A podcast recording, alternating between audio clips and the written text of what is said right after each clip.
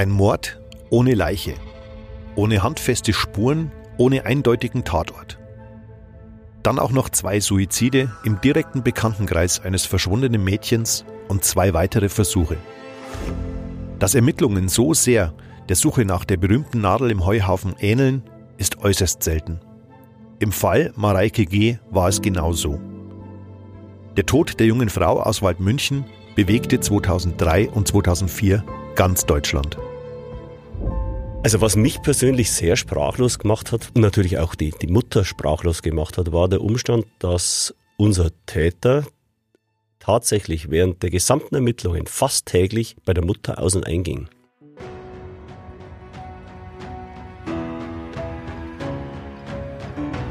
Spuren des Todes. Verbrechen in Ostbayern. Der True Crime Podcast der Mittelbayerischen Zeitung. Hallo, liebe Hörerinnen und Hörer. Schön, dass Sie wieder dabei sind. Für diese neue Folge von Spuren des Todes habe ich mir das erste Mal Experten ins Podcaststudio der Mittelbayerischen eingeladen. Bei mir sind diesmal der Fallanalyst Alexander Horn, einer der, ich sage das Wort auch wirklich nur einmal, weil er nicht so genannt werden mag, der bekanntesten Profiler in ganz Deutschland. Und neben ihm sitzt sein erfahrener Kollege Stefan Halder, Leiter des Kommissariats 1 bei der Kriminalpolizei in Regensburg. Die beiden haben unseren heutigen Fall damals bearbeitet und aufgeklärt. Vielen lieben Dank, dass Sie sich die Zeit genommen haben und willkommen. Hallo, grüß Gott. Grüß Gott. Am 12. Oktober 2003 will Mareike G. nach einem durchfeierten Wochenende den Sonntag ausklingen lassen und allein zu Hause bleiben. Das erzählt sie am Nachmittag im Telefonat einer engen Freundin. Es ist das letzte Lebenszeichen der 20-Jährigen. Die junge Frau verschwindet danach spurlos, erscheint am Tag darauf nicht zur Frühschicht in einer Textilfabrik. Die Wohnung ist aufgeräumt, einzig die Reste des Abendessens deuten darauf hin, dass hier jemand gestört wurde. Und Geldbeutel, Handy, Jacke und Schuhe sind weg. Stefan Halder ist ein erfahrener Kriminalbeamter. Mit 52 Jahren leitet er heute das Kommissariat 1 der Regensburger Kripo. Mareike G. ist der erste große Kriminalfall, bei dem ihm die Leitung einer eigenen Sonderkommission übertragen wird. Mit gerade 36 Jahren. Und es ist der Fall, der ihm immer in Erinnerung bleiben wird. Herr Halder, was rief die Kripo damals eigentlich auf den Plan? Warum wurden Sie eingeschalten? Ja, es ist so, dass zunächst ein Vermisstenfall bei der örtlich zuständigen Dienststelle aufgenommen wird und erst einmal überprüft wird, was ist denn eigentlich passiert? Gibt es irgendwelche Anzeichen, dass die vermisste Person einem Gewaltverbrechen zum Opfer gefallen ist oder vielleicht auch zum Unglücksfall äh, zu Tode gekommen wäre oder ihr irgendwas etwas passiert wäre? In diesem Fall war es so, dass äh, die Ermittlungen zunächst durch die Station in Waldmünchen geführt wurden und im Rahmen der Ermittlungen durch die Station Waldmünchen hat sich dann ergeben, dass eine Nachbarin wenige Tage nach dem Verschwinden sich nochmal gemeldet hat und gesagt hat, sie hat Hilferufe gehört in dieser Wohnung, weshalb die Kriminalpolizei eingeschaltet wurde. Welches Bild konnten Sie sich damals machen? Wie wirkte denn das Ganze auf den ersten Blick? Wir sind damals zunächst an den Tatort gefahren, haben uns den Tatort angeschaut, beziehungsweise die Wohnung angeschaut. Wir konnten ja damals noch nicht von einem Tatort sprechen. Und wir hatten das Bild, dass die Wohnung für eine 20-Jährige normal aufgeräumt war. Es haben sich keine Kampfspuren ergeben. Die Türe war zugesperrt, es hat die Jacke gefehlt, es hat der Geldbeutel gefehlt, die Schuhe haben gefehlt. Also man musste zunächst einmal davon ausgehen, dass die, das Mädchen verschwunden war. Wir konnten uns aber keinen Reim drauf machen. Der einzige Problem oder das einzige Problem, das wir hatten, war eben dieser Hilferuf, den diese Zeugin wenige Tage nach dem Verschwinden der Polizei gemeldet hatte. Also war die Lage eigentlich etwas unklar, ob sich hier überhaupt um ein Gewaltverbrechen handelt, wenn man jetzt nicht diese Hilferufe gemeldet bekommen hätte. Das ist richtig. Also wir konnten zunächst nicht sagen, liegt ein Gewaltverbrechen vor, liegt ein Vermisstenfall vor, hat sich das Mädchen abgesetzt, wollte sie einfach bloß ihre Ruhe haben. Das alles kann ja passieren. Aber in diesem Fall haben wir uns dann trotzdem dazu entschlossen, eine sehr umfangreiche Spurensicherung durchzuführen. Und zwar ab dem Zeitpunkt, an dem wir als Kriminalpolizei informiert worden sind über diese Tat. Und im Rahmen unserer Spurensuche haben wir dann tatsächlich auch noch Blutspuren am Türstock im Außenbereich von der Wohnung festgestellt. Und damit war für uns es doch relativ schnell klar, irgendetwas muss passiert sein. Ein freiwilliges Verschwinden ist eher unwahrscheinlich, aber wir konnten es tatsächlich noch nicht genau verifizieren. Es, es war für uns einfach eine Situation, da wo wir gesagt haben, es war kein normales Verschwinden eines 20-jährigen Mädchens. Was ging denn in den Tagen und Wochen danach dann äh, an der Ermittlungsarbeit weiter? Welche Spuren haben Sie noch verfolgt? Was war da der Ansatz? Wir haben dann zunächst einmal den gesamten Bekanntenkreis der Mareike uns näher angeschaut und wir haben festgestellt, ein sehr adrettes, junges Mädchen, sehr hübsch, sie war begehrt in Waldmünchen und sie hatte einen Riesenbekanntenkreis. Nebendran war eine äh, Diskothek beziehungsweise ein Dartlokal, das war damals das Mikado, wo sich die Jugendlichen in Waldmünchen getroffen haben und ihr Bekanntenkreis war riesengroß. Wir reden von ungefähr so 100 Personen, die Mareike damals gekannt haben oder irgendwie Kontakt zu ihr hatten. Und wir haben uns dann gesagt, okay, wir überprüfen jetzt zunächst einmal das nähere Umfeld von Mareike. Und bei diesen Überprüfungen kam auch ein Bekannter von ihr ins Spiel, der damals gesagt hat, ja, ich war in dieser Lokal, in diesem Lokal, in dem Mikado, und wie ich rausgegangen bin, habe ich ein Fahrzeug gesehen, einen schwarzen 5er BMW oder einen dunklen 5er BMW. Allerdings ist es nicht der von seinem Freund, da war er sich hundertprozentig sicher, weil der von seinem Freund hat Zierleisten und den, den er gesehen hat, der hatte keine Zierleisten. Okay, also einen ziemlich konkreten Ansatzpunkt eigentlich. Ähm, woraufhin, glaube ich, hunderte Fahrzeuge überprüft worden sind. Das macht es nicht unbedingt leicht, das ist richtig. Wir haben ungefähr 560 dunkle farbene BMWs überprüfen müssen und äh, beziehungsweise diese Überprüfung bei uns auf der Agenda stehen gehabt. Gab es noch weitere Ansätze oder war das ein bisschen das Stochern im Nebel? Es gab immer wieder so diverse Ansätze. Es hat sich dann herauskristallisiert, dass eine Geburtstagsfeier war. Bei dieser Geburtstagsfeier war die Mareike. Sie ist dann ganz normal nach Hause gegangen. Wir haben dann im Zuge unserer Ermittlungen festgestellt, dass uns hier Geburtstagsgäste in Anführungszeichen unterschlagen wurden, die kurz aufgetaucht sind. Ähm, Hintergrund waren kleinere Betäubungsmitteldelikte. Man wollte halt einfach die Herrschaften nicht nennen. Ähm, und somit äh, haben sich diverse Spuren aufgetan, aber wir waren uns eigentlich schon sicher, dass das Verschwinden nicht zwingend mit irgendwelchen anderen Straftaten zu tun haben musste. Aber so hundertprozentig einen konkreten Anhaltspunkt haben wir nicht gehabt. Es sind Suchmaßnahmen gemacht worden. Wir haben Tschechien mit eingebunden. Wir haben unsere Fahndungsplakate ins Tschechische übersetzt. Wir haben dann zum Schluss auch eine Belohnung gekriegt von 5000 Euro zunächst einmal.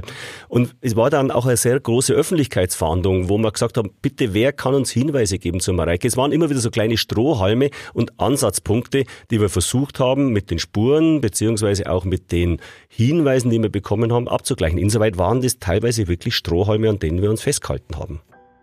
Nach rund drei Wochen kommt dann aber viel Bewegung in den Fall. Plötzlich ist so gar nichts mehr Routine. Und es hilft auch nicht dabei, die Arbeit der Ermittler voranzubringen, ganz im Gegenteil. 19 Tage nach Mareikes Verschwinden begeht ein 15-jähriges Mädchen aus dem engsten Freundeskreis Suizid. Nur eine Woche später nimmt sich ein junger Mann, 22 Jahre alt, das Leben. Zwei weitere junge Frauen, 16 und 20 Jahre alt, scheitern bei Versuchen. Herr Halter, woran erinnern Sie sich dazu noch und wie haben Sie das damals wahrgenommen?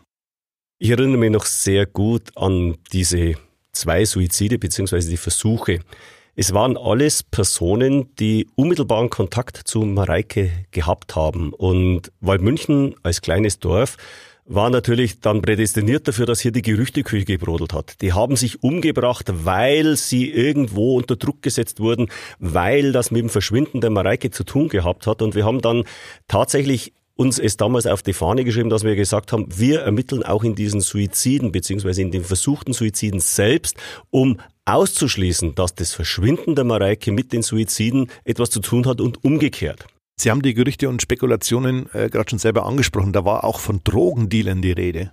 Wir haben uns entschlossen, ein Pressegespräch zu machen aufgrund der zwei Suizide und der versuchten Suizide. Wir wollten damals der Öffentlichkeit beziehungsweise den Jugendlichen im, in Waldmünchen eine Perspektive öffnen und Möglichkeiten bieten zu sagen, Leute, ähm, es gibt Hilfsmöglichkeiten, äh, Suizid ist keine Lösung, aber der Schuss ist damals tatsächlich für uns nach hinten losgegangen. Ähm, es gab ein riesen Medieninteresse und wir waren natürlich dann auf einmal bundesweit in den Schlagzeilen.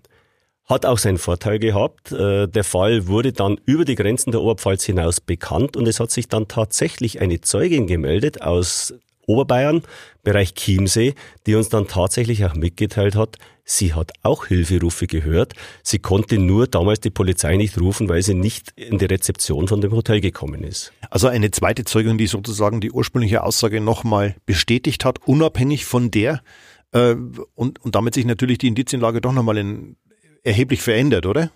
Sie hat sich nicht verändert, sondern sie hat eigentlich unsere Annahme bestätigt, dass etwas geschehen sein muss, dass ein freiwilliges Verschwinden eher unwahrscheinlich ist. Und Sie haben es gerade vorhin auch angesprochen, diese Drogendealer, das ist natürlich dann im, im Laufe der ähm, Berichterstattung aufgekocht. Ähm, es wurde natürlich auch die, die Bevölkerung in Waldmünchen befragt, die Jugendlichen wurden befragt und es hat sich dann schon relativ schnell auch rauskristallisiert, die Spekulationen, ähm, die Grenznähe zu Tschechien, Mareike als hübsches Mädchen wurde von irgendwelchen Menschenhändlern verschleppt oder sie hätte Drogen nach Deutschland schmuggeln sollen und wurde deswegen getötet. All dieses waren Spekulationen, die für uns im ersten Moment absolut haltlos waren die wir aber nicht außer Acht lassen konnten, weil natürlich darüber medial berichtet wurde. Bundesweit sorgt das Verschwinden der 20-Jährigen aus Waldmünchen für riesige Aufmerksamkeit. Nahezu jeder Fernsehsender greift den Fall auf. In allen großen Blättern der Republik wird das Foto von Mareike G. abgedruckt. Es zeigt eine hübsche, sympathische junge Frau mit blonden Locken, freundlichen Augen, kleinen Grübchen über den Mundwinkeln, eine Momentaufnahme voller Lebensfreude. Erhalt er mit 36 Jahren eine Sonderkommission zu leiten, stelle ich mir als große Herausforderung vor. Fühlt man sich da manchmal auch überfordert? Ich würde nicht sagen überfordert, sondern herausgefordert. Das, glaube ich, ist das bessere Wort. Ähm, ich hatte das Glück, dass ich, bevor ich bei der Kriminalpolizei Regensburg angefangen habe, bei der Dienststelle zur Bekämpfung der organisierten Kriminalität beschäftigt war.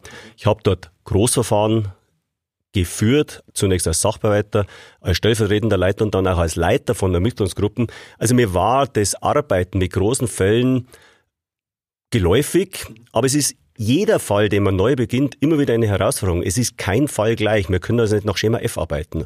Und auch so war es im Fall der Mareike. Es war eine Herausforderung, in einem Bereich zu arbeiten, wo man keine Antworten hatte, wo man nur Fragen sich stellen musste und ein Konzept entwickeln musste, um die Tat in irgendeiner Form zu klären. Verstehe. Sie haben es vorhin auch schon mal angesprochen. Ähm, es gab eine große Tageszeitung mit vier Buchstaben und die begann übrigens nicht mit dem B. Die schrieb damals von der Stadt der lebensmüden Mädchen und hatte auch die vielfältigsten Spekulationen aufgegriffen.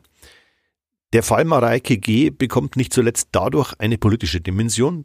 Sie wurden, ich glaube, im Februar 2004 sogar zum bayerischen Innenminister zitiert.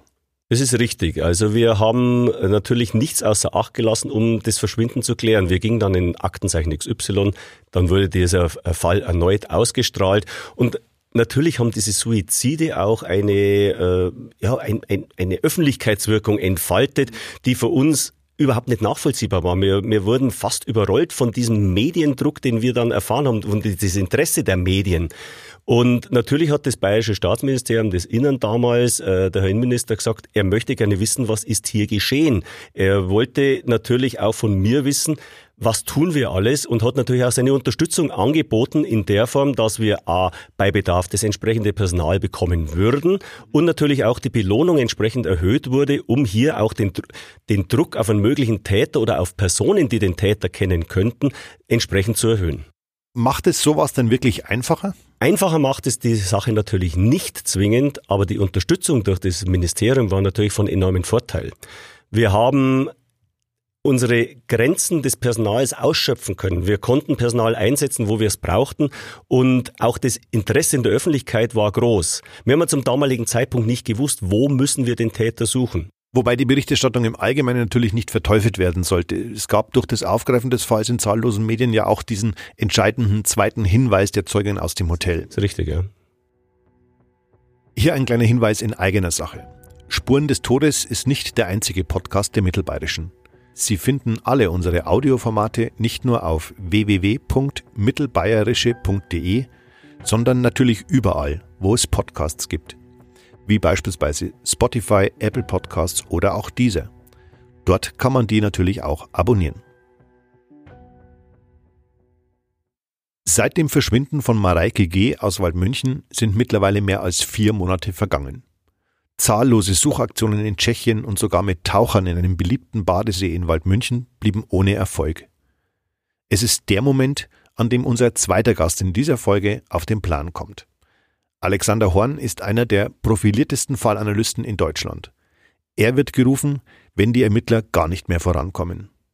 Der 46-Jährige führt das 23-köpfige Team der operativen Fallanalyse, kurz OFA, die beim Polizeipräsidium in München angesiedelt und für ganz Bayern zuständig ist. Warum haben Sie die OFA damals eigentlich eingeschalten, Herr Halder? Wir hatten, wie Sie es ja schon gesagt haben, seit vier Monaten ermittelt. Wir hatten eine Vielzahl von Spuren und in jeder Sonderkommission ist es irgendwann einmal so, dass man den Punkt erreicht, in dem man, ich beschreibe es einmal ganz flapsig, den Wald vor lauter Bäumen nicht mehr sieht. Man wird betriebsblind.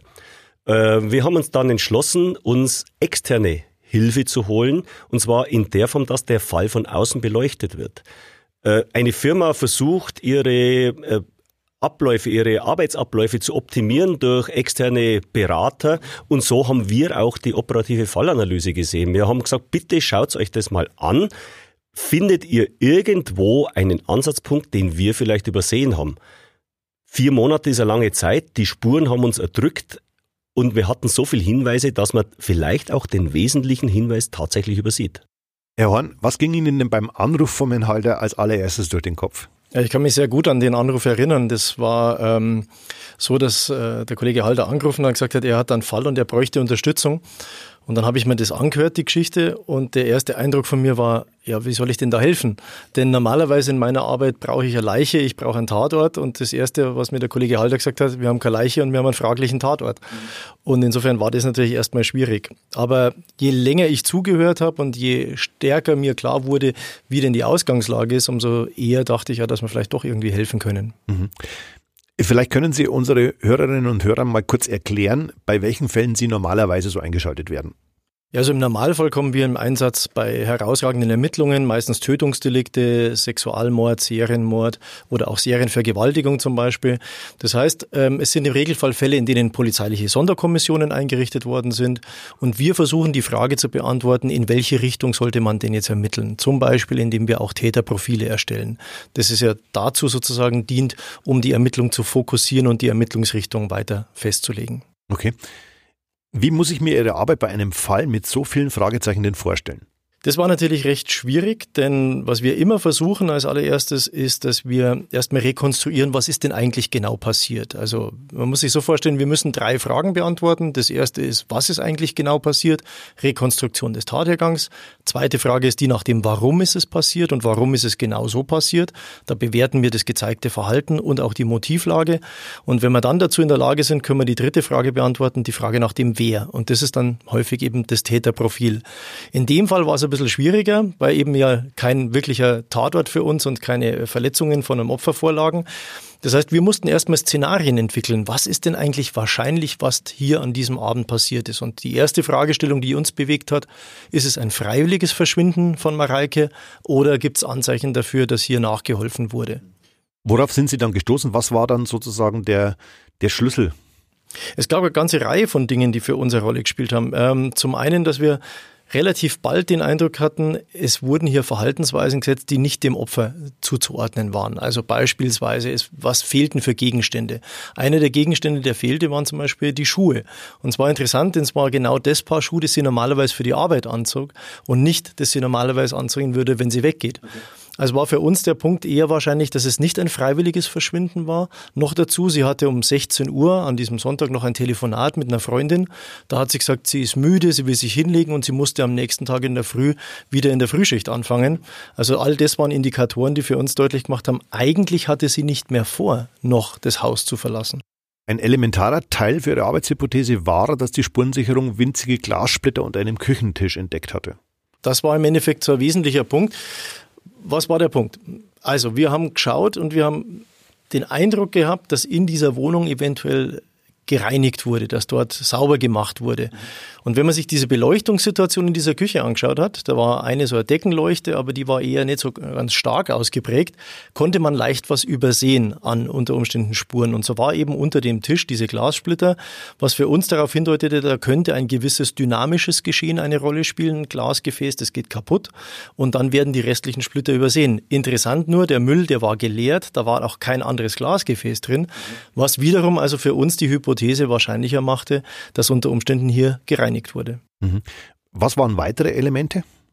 Ja, weitere Elemente, die eine Rolle gespielt haben, war ähm, unter anderem, dass die Bekleidung fehlte, also es war die Bekleidung, die sie normalerweise tragen würde, weg. Es war ihre Handtasche weg, also als würde es den Eindruck erwecken, dass tatsächlich hier äh, sie freiwillig verschwunden ist. Und was auch eine Rolle gespielt hat, die Tür war versperrt und zwar von außen. Und das war etwas, was für uns ganz interessant war, weil das war eben nicht als Routineverhalten des Opfers bekannt. Und ah ja, das okay. sind natürlich Elemente, die für uns dann interessant sind, wenn man sich das anschaut. Mhm. Wie hat es dann alles ins Bild des Tatgeschehens gepasst? Oder gab es dann noch ein Puzzlestück, äh, das den Durchbruch gebracht hat? Das Erste, was wir natürlich versuchen, ist auch einen Eindruck von äh, dem Opfer zu bekommen. Wie muss man sich das Opfer vorstellen? Wie hat das Opfer gelebt? Und eine Auffälligkeit in dieser Wohnung war, dass wirklich die Wände tapeziert waren mit Fotos, die in, diesem, äh, in dieser Wohnung äh, aufgenommen worden waren, und zwar anlässlich von Feiern und, und wenn Freunde da waren. Und wir haben uns die Arbeit gemacht, haben all diese Fotos, und ich weiß gar nicht mehr wie viel, aber ich glaube, es waren über 400 Fotos, die wir uns angeschaut 400. haben. Und da ist dann aufgefallen, dass ein, eine Sache nicht mehr zu finden war okay. im Rahmen ähm, dieser Tatortaufnahme. Und zwar war das eine, eine Decke, eine blaue Decke mit einem Sternenmuster drauf. Mhm. Und wir haben dann den Spurensicherungsbericht uns nochmal angeschaut und diese Decke war aber nirgendwo zu finden. Wir fanden auch noch ein paar Glasgefäße äh, auf Fotos, die jetzt auch nicht unmittelbar festzustellen waren. Und das waren für uns natürlich Indikatoren, das könnten tatrelevante Gegenstände sein. Vor allem natürlich die Decke, wenn man überlegt, dass es eventuell einen Transport, einen Abtransport der Leiche gegeben haben könnte. Ich verstehe. Was fasst denn das Tat oder wie kann man denn das Tatgeschehen vom 12. Oktober dann zusammenfassen? Also wovon sind Sie ausgegangen? Was, was ist passiert? Also wir gingen davon aus, dass das Opfer zu dem Zeitpunkt zu Hause war, ähm, dass sie eigentlich nicht vorhatte, noch irgendwo hinzugehen, dass sie vermutlich ähm, sich eigentlich im Wohnzimmer befunden haben dürfte, denn es war noch äh, so Brotzeitutensilien auf dem äh, Tisch im Wohnzimmer, okay. die auch noch nicht weggeräumt waren. Also das deutete für uns darauf hin, dass eventuell eine Situation war, ich halte mich zu Hause auf und habe dann vor, später ins Bett zu gehen. Auch das äh, Bettzeug war zum Teil bezogen, was darauf hindeutete, dass so Vorbereitungshandlungen fürs Bettgehen eventuell eine Rolle gespielt haben. Und wir gingen davon aus, dass es dann zu einem Zusammentreffen von Opfer und Täter gekommen sein dürfte in der Wohnung. Sei es, weil er eventuell zu Besuch war, also sie ihn reingelassen hat? Genau, weil wir fanden ja keine Aufbruchsspuren. Also das war immer schon, schon mal wichtig. Es fanden sich nirgendwo in der Wohnung Aufbruchsspuren. Also ein äh, freiwilliges Einlassen wäre in dem Zusammenhang durchaus denkbar gewesen. Und dann zeigten sich für uns eben Anzeichen für ein dynamisches Geschehen, dass es in der Küche eventuell seinen Ausgangspunkt genommen hatte. Wir hatten ja auch diese Ohrenzeugen, die bestimmte Hilferufe gehört hatten. Was aber für uns interessant war, das waren kurze Hilferufe. Es war nicht ein, ein langes Streitgespräch oder Vergleichbares, also was eher auf einen schnellen, äh, dynamischen Hergang äh, deuten ließ.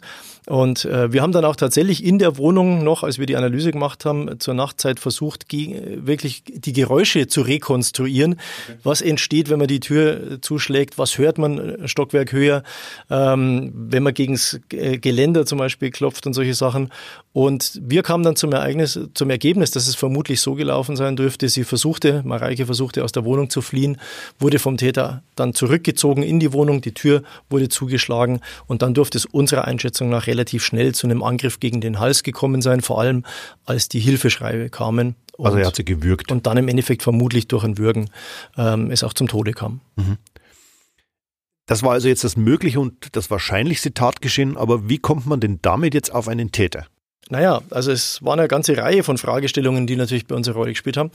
Das erste war die Frage, wenn sie an dem Abend zu Hause ist, A, wer weiß das, wer kann das beobachten? Ähm, und die Situation, dass es kein Eindringen gab in dieses Objekt und die zweite Sache, die eine große Rolle spielte, sie war ja verschwunden. Und es erweckte für uns den Eindruck, dass jemand wirklich eine Inszenierung dieses Verschwindens vorgenommen hat. Mhm. Und da stellt sich natürlich zwangsläufig die Frage, ja, wer muss das denn tun? Wer ist denn unter Umständen so nahe dran, dass er eine konsequente Leichenbeseitigung machen muss und dieses Verschwinden zu inszenieren? Und so entstanden die ersten Gedanken zu unserem Täterprofil, wobei uns natürlich auch ein bisschen unwohl war, denn normalerweise basieren wir Täterprofil auf einem soliden Tatort, wo wir die ganzen Spuren des Täters haben, dem Verletzungsbild, das wir an der Leiche feststellen können. Und das hat man ja alles nicht. Das ist schon ein, sonderer, ein ganz besonderer Fall, oder? Definitiv. Also das war auch für uns äh, der erste Fall in dieser Art, den wir gemacht haben, was für mich ein Experiment war, äh, zu sagen, wie weit können wir denn der Kripo in Regensburg und dem Kollegen Halder tatsächlich helfen. Das wussten wir selber nicht, als wir angefangen haben. Aber während des Prozesses haben wir eigentlich festgestellt, dass wir doch recht valide Aussagen treffen können. Und so war natürlich auch eine der wesentlichen Aussagen im Täterprofil dann, dass wir es mit jemandem zu tun haben, der vermutlich aus dem sozialen Nahraum des Opfers stammen dürfte, eine männliche Person und ähm, dass wir dann das schon mal ein bisschen reduzieren konnten. Wie sah denn dieses Täterprofil dann genau aus? Also wir gingen von einer männlichen Person aus, die äh, aus dem sozialen Umfeld des Opfers stammen dürfte.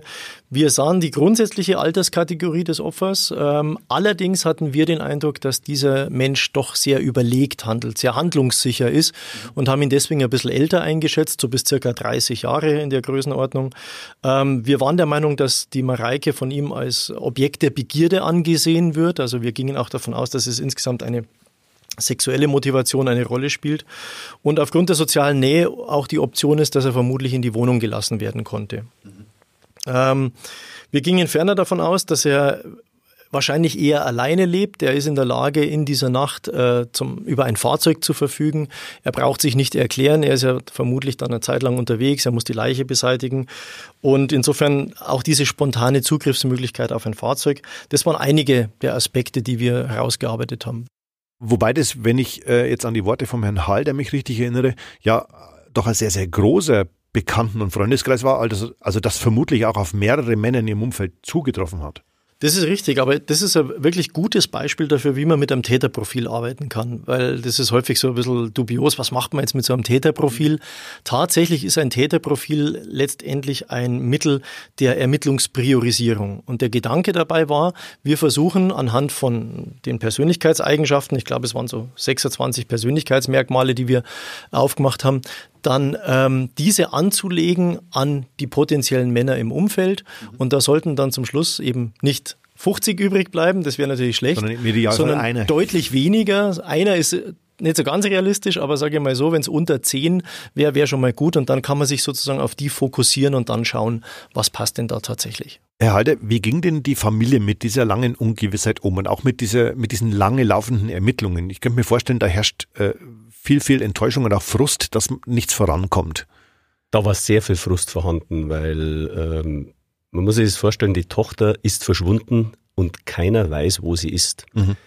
Ähm, wir konnten natürlich auch nicht jeden Ermittlungsschritt, den wir gemacht haben, mit der Familie besprechen. Ähm, es gibt gewisse Dinge, die einfach noch nicht für die Öffentlichkeit bestimmt sind. Und je länger das Verschwinden andauert, umso natürlich ist es natürlich, dass die Angehörigen versuchen, alle Möglichkeiten auszuschöpfen, um irgendwo ein Lebenszeichen der vermissten Person zu bekommen, sich an die Medien zu wenden. Und da war die Gefahr sehr groß natürlich, wenn wir zu viel preisgeben, dass hier zu viel rausgeht, auf mhm. der einen Seite. Auf der anderen Seite wir natürlich aber auch wieder in die Kritik geraten sind, weil wir nichts gesagt haben und uns unterstellt man, die tun ja nichts von der Polizei, was tatsächlich nicht so war. Das Problem, mit dem wir zu kämpfen hatten, war, wir hatten fast ausschließlich Hypothesen, wir hatten keine Fakten. Und ohne Fakten zu ermitteln, das ist eigentlich der Supergau wenn man nur auf Hypothesen angewiesen ist. Das zeigt sich ja dann auch am Ende der Ermittlungen, was diesen BMW betrifft. Der BMW hat nie eine Rolle in den Ermittlungen gespielt. Nie und nimmer. Das war einfach eine Wahrnehmung eines Zeugen, die nicht durch Fakten unterlegt war. Was es auch nicht leichter macht, das kennen wir aus anderen Fällen, wenn natürlich dann Sichtungen des Opfers irgendwo im Ausland oder an irgendwelchen Örtlichkeiten äh, berichtet werden. Ähm, das sind, da werden Spuren generiert, die man natürlich wieder dann äh, nachverfolgen muss. Sie sprechen es an, äh, einen solchen Fall haben wir hier in der Region, äh, der Fall Maria Baumer, über den wir hier im Podcast auch schon gesprochen haben. Das ist ja letztlich ein Fall, äh, den wir in Kürze vermutlich vor dem Landgericht Regensburg äh, sozusagen in der Verhandlung mitverfolgen können. Ähm, die Anklage gegen den früheren Lebensgefährten von Maria Baumer ist ja Ende Februar zugestellt worden und die Terminierung läuft. Im begleitenden Text zu diesem Podcast hat sich meine geschätzte Kollegin Isolde Stöcker-Gittel auch mit der kniffligen Aufklärung der Tat und anderen Aspekten dieses Falls auseinandergesetzt. Zu finden ist dieser Artikel unter www.mittelbayerische.de. Sie haben es eben schon gesagt, Herr Horn, äh, letztlich äh, fokussiert sich das Täterprofil dann auf ein paar wenige, im Idealfall unter zehn Personen. Wie war es denn in diesem Fall? Ja, tatsächlich war es dann so, dass äh, mit unserem Täterprofil die äh, Kollegen aus Regensburg das soziale Umfeld gescreent haben, wenn man so möchte. Und da blieben ihnen dann in einem Ranking, das sie gemacht haben, letztendlich sieben Personen übrig, die in den engeren Kreis der Verdächtigen zu sehen waren. Es gab ein paar wenige enge Freunde der Mareike, die wir natürlich schon beleuchtet gehabt haben. Aber ich habe es vorhin schon mal gesagt, wir waren auf Hypothesen angewiesen. Manchmal schlecht, manchmal auch positiv. In dem Fall war es positiv, dass wir eine Arbeitshypothese jetzt zunächst einmal hatten, mit der wir arbeiten konnten. Wir hatten nichts. Also mussten wir uns irgendein Szenario vorlegen, was könnte an diesem Tag geschehen sein. Es gab genügend Gründe für ein Geschehen außerhalb, es gab genügend Gründe für ein Geschehen innerhalb der Wohnung. Aber wenn man alles beide verfolgt, kommt man nicht zum Punkt. Und wir haben uns dann Gott sei Dank mit dieser Fallanalyse zunächst einmal eine Arbeitshypothese zurechtlegen können. Unser Ermittlungskonzept, das wir hatten, umdenken können, umschreiben können und uns an diese Analyse entsprechend anzunähern und zu sagen, wir arbeiten jetzt mit dieser Analyse. Natürlich alles in enger Abstimmung mit der Staatsanwaltschaft, das ist ganz klar. Und wir haben uns dann gesagt, okay, wir schauen uns jetzt alle Personen, die in der Vergangenheit, in der jüngsten Vergangenheit bei Mareike in der Wohnung waren, die haben uns alle nochmal genau angeschaut. Und zwar in einer ruhigen Minute, wenn wir uns in einen Raum zurückgezogen und haben alle diese Personen minutiös abgerastert und geschaut, was trifft zu auf diese Personen, was trifft nicht zu auf diese Personen und haben dann aus diesen sieben oder aus diesen zehn Personen uns sieben Personen rausgeholt, die wir uns näher nochmal anschauen wollten. Und darunter war letztendlich auch der spätere verurteilte Täter. Mhm. Äh, wurden dann alle sieben konkret überprüft nochmal oder war dann äh, bei dem besagten sich zurückziehen sozusagen dann irgendwo klar, äh, hm, das wird er wohl sein? Also wir haben uns immer ganz eng ausgetauscht. Also wir haben, ich glaube, in dieser Zeit, Alex, äh, denke ich, fast täglich miteinander telefoniert, äh, auch Samstage, Sonntage. Ähm, und dann haben wir uns eigentlich in Absprache darauf geeinigt, dass wir sagen, wir fangen jetzt mal einfach mit der Nummer eins an. Wir setzen jetzt einen Joker. Wir nehmen die Person, die für uns am ehesten in Frage kommt und versuchen jetzt einfach mal, diese Person näher zu durchleuchten und zu vernehmen. Ich glaube, es waren sogar bis auf eine dieser Kriterien, die Sie, Herr Horn, aufgestellt hatten, nur Treffer bei dem. Genau das war das Interessante an dem Täterprofil und dem Abgleich mit der Person, dass einfach sehr viele Aspekte zusammengetroffen haben und deutlich mehr als jetzt bei den anderen. Deswegen war es für uns natürlich auch klar zu sagen, da sollte man beginnen, das ist jetzt der Ermittlungsschwerpunkt und den sollte man verfolgen. Am 1. April 2004 wird Stefan B. vorläufig festgenommen. Sechs Monate lang hatte der Fall Mareike die Menschen in Waldmünchen aufgewühlt.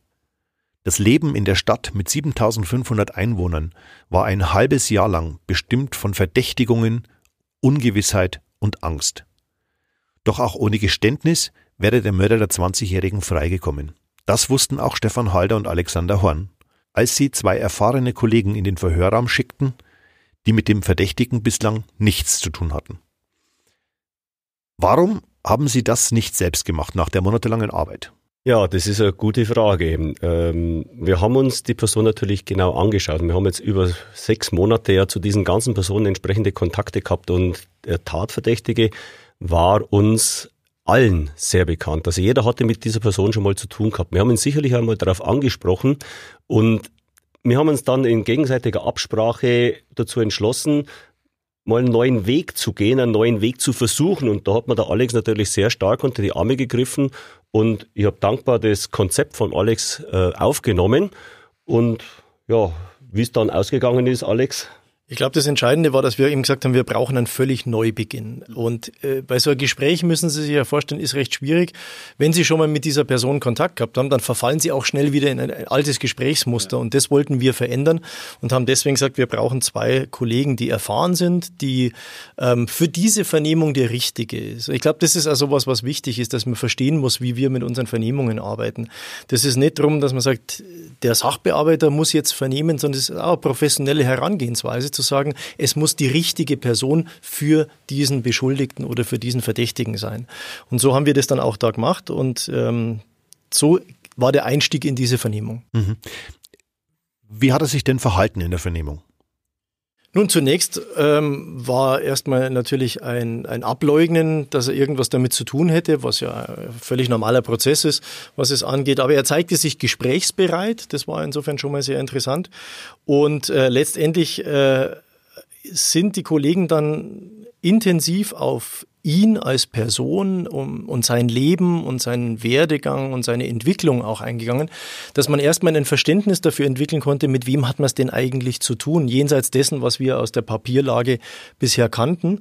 Und das war eigentlich ein wichtiger Einstieg, dass man eben da signalisiert hat, wir äh, versuchen erstmal dich als Mensch auch zu verstehen, wer du bist. Ich glaube, das Verhör dauerte insgesamt elf Stunden. Wie konnte Stefan B. denn dann überführt werden? Ja, es hat mehrere Stunden gedauert, ähm, bis es tatsächlich zu einem Geständnis kam. Aber auch das ist ein normaler Prozess. Also das ist im Tatort vielleicht anders, wenn man 90 Minuten Zeit hat. Da bleiben dann zum Schluss sieben Minuten für eine Vernehmung maximal. Und das funktioniert natürlich in der Lebensrealität anders. Ähm, es war ein, ein, ein zähes Ringen, muss man sagen, in dieser Vernehmung. Das, glaube ich, muss man wirklich so attestieren. Ähm, natürlich hat er es möglichst lange von sich fortgeschoben, mhm. dass er für diese Tat in Betracht kam. Aber die Kollegen, glaube ich, haben den richtigen Zugang zu ihm gefunden über die Persönlichkeit, über seine Bedürfnislage, auch über diesen dieses, diesen Umstand, dass die Mareike von ihm als tatsächlich Objekt der Begierde anzusehen war. Und letztendlich führte das dann dazu, dass man in dieser Gesamtheit der Umstände ähm, ihm deutlich machen konnte, dass er für uns der logische Tatverdächtige ist. Und äh, wir versucht haben zu verstehen, was ist denn eigentlich in dieser Wohnung sozusagen passiert und die Frage, wo ist denn die Mareike? Mhm. Das war das Entscheidende. Wenn ich mich recht erinnere, äh, gab es vorher schon mal eine Hausdurchsuchung und da wurde Unterwäsche sichergestellt. Wir haben tatsächlich bei allen Personen, die mit der Mareike nahe gestanden sind, äh, Durchsuchungen gemacht, weil wir einfach angewiesen waren auf irgendwelche Hinweise, auf irgendwelche Schnipsel, die wir irgendwie zu einem Puzzle zusammenfügen. Mhm. Und so auch beim späteren verurteilten Täter und da haben wir Unterwäsche gefunden. Dass das die Unterwäsche der Mareike war, das hat sich allerdings erst später im Prozess so dargestellt. Haben Sie das aber dann in der Vernehmung genutzt oder die Kollegen? Nein, es war viel wesentlicher war eigentlich der Punkt, diese soziale Nähe, die er zu ihr hatte und ähm, die Verfügbarkeit des Fahrzeuges, den Umstand, er lebt alleine, er hat die Möglichkeit, all das so zu tun. Also diese Unterwäsche-Geschichte, die war natürlich ein Anzeichen dafür, dass wir sagen, da könnte auch eine sexuelle Abweichung irgendwo eine Rolle spielen, ein sexuell abweichendes Interesse, was wiederum gut dazu passte zu sagen, Mareike ist das Objekt der Begierde, an die er allerdings nicht rankommt. Also insofern passte das gut in das Gesamtbild, das wir hatten. Ähm, letztendlich aber war dann die entscheidende Frage, um die es ging mit der, in der Vernehmung, die Frage, wo müssen wir denn nach der Mareike suchen? Wo, wo ist sie denn im Endeffekt. Und, und das hat er gesagt? Und zum späteren Zeitpunkt hat er dann auch auf einer Karte gezeigt, wo denn das Gebiet ist und wo wir denn sie im Endeffekt finden. Sie beide haben das Ganze ja im Nebenraum verfolgt. Was geht in einem vor, wenn er dann wirklich sagt, ja, ich war's, oder mit dem Finger dahin deutet, wo die Leiche liegt? Naja, das Schwierige ist, wenn man immer nebenan ist, dass man nicht genau weiß, was läuft denn da drin jetzt eigentlich und wie weit sind die denn eigentlich. Also man hört nicht direkt Insofern, zu, so wie man das kennt. Nein, das, äh, inzwischen gibt es andere Möglichkeiten, wie man das auch technisch übertragen kann und solche Sachen. Das war bei uns aber damals so nicht der Fall. Okay. Und insofern waren wir draußen in dieser Erwartungshaltung, was passiert und immer darauf angewiesen, es kommt jemand raus und gibt uns so eine kleine Wasserstandsmeldung. Und das war dann auch der Fall und kamen teilweise die Kollegen raus und haben gemeint, na, also sie sind sich unsicher, ob es denn wirklich ist und ob okay. das denn passt passt. Und ähm, aber wichtig war einfach, und das erleben wir auch in so einer Vernehmung, man muss das geht nicht schnell, wie ich vorher schon gesagt habe, das geht nicht mal ganz schnell. Das ist ja auch ein großer Schritt für jemanden, äh, etwas einzuräumen, was ihm eine äh, viele Jahre dauernde Haftstrafe einbringt, mhm. Äh, ist ein schwieriger Prozess. Insofern war das für uns, glaube ich, schon recht anstrengend da draußen, aber umso Schöner war es natürlich, als die Erleichterung kam und wir tatsächlich dann das Geständnis hatten und auch wussten, wo wir jetzt nach der Mareike suchen müssen. Fühlt man sich da dann auch bestätigt in dem, was man, worauf man gesetzt hat?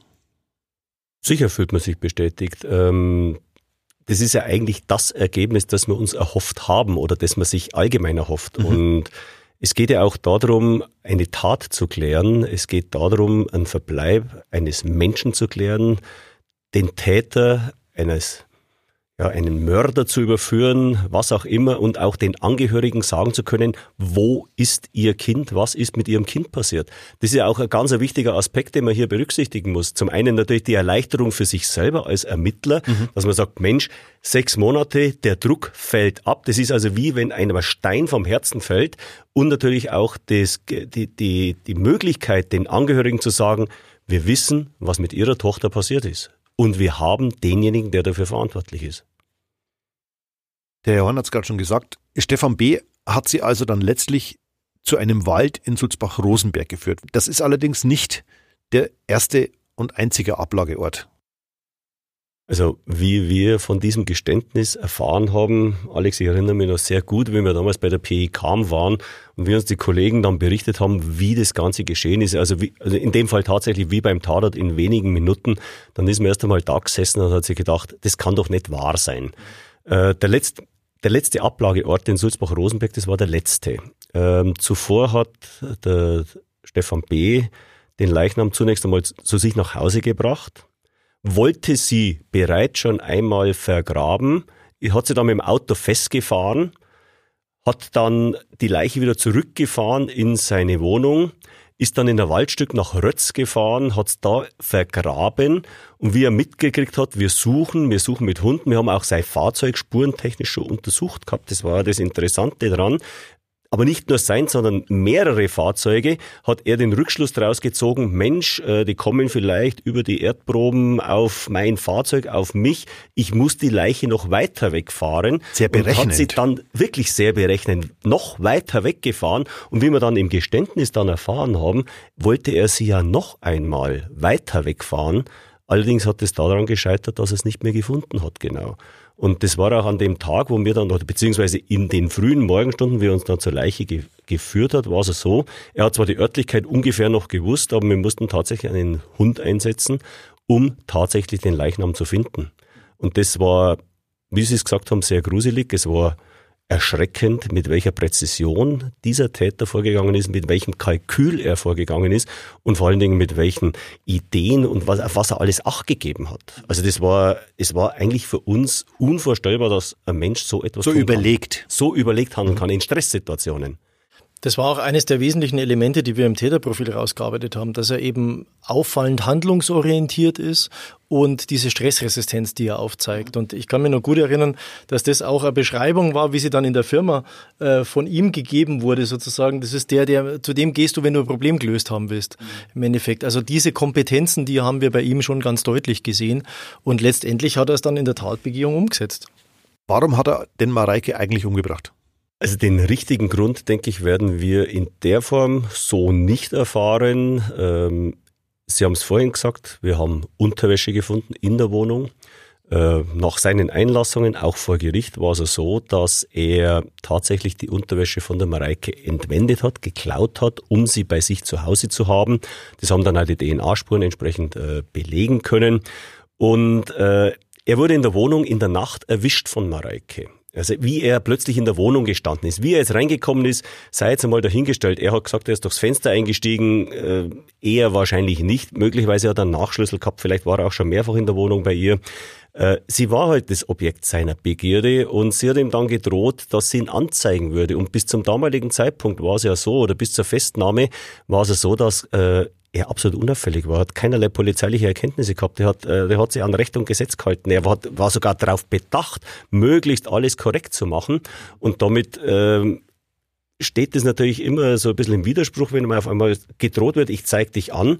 Und ich denke, er wollte vielleicht Unterwäsche wieder entwenden, was man aber nicht hundertprozentig sagen kann. Letztendlich ist er wegen Mord verurteilt worden, eben zur Verdeckung einer anderen Straftat, nämlich des Entwendens von Unterwäsche. Dass er möglicherweise aber gezielt dorthin gegangen ist, um sie umzubringen, ist das eine Arbeitshypothese gewesen? Ich glaube, das können wir nicht beurteilen letztendlich. Ich glaube, das Entscheidende ist, wir haben es ja eher so gesehen, dass da in der Wohnung es dann zu einem kurzen dynamischen Geschehen gekommen ist. Da wären viele Hypothesen denkbar. Eine Hypothese war, dass er sich unter Umständen ihr angenähert hat, vielleicht in dem Versuch, jetzt Handlungen doch auch vielleicht sexualisierter Art und Weise zu setzen und es dann recht schnell eskaliert ist, das Ganze. Aber das sind Sachen, die können wir abschließend nicht belegen und er schildert diesen Teil der Tat uns so. Im Endeffekt lässt okay. das offen. Hm.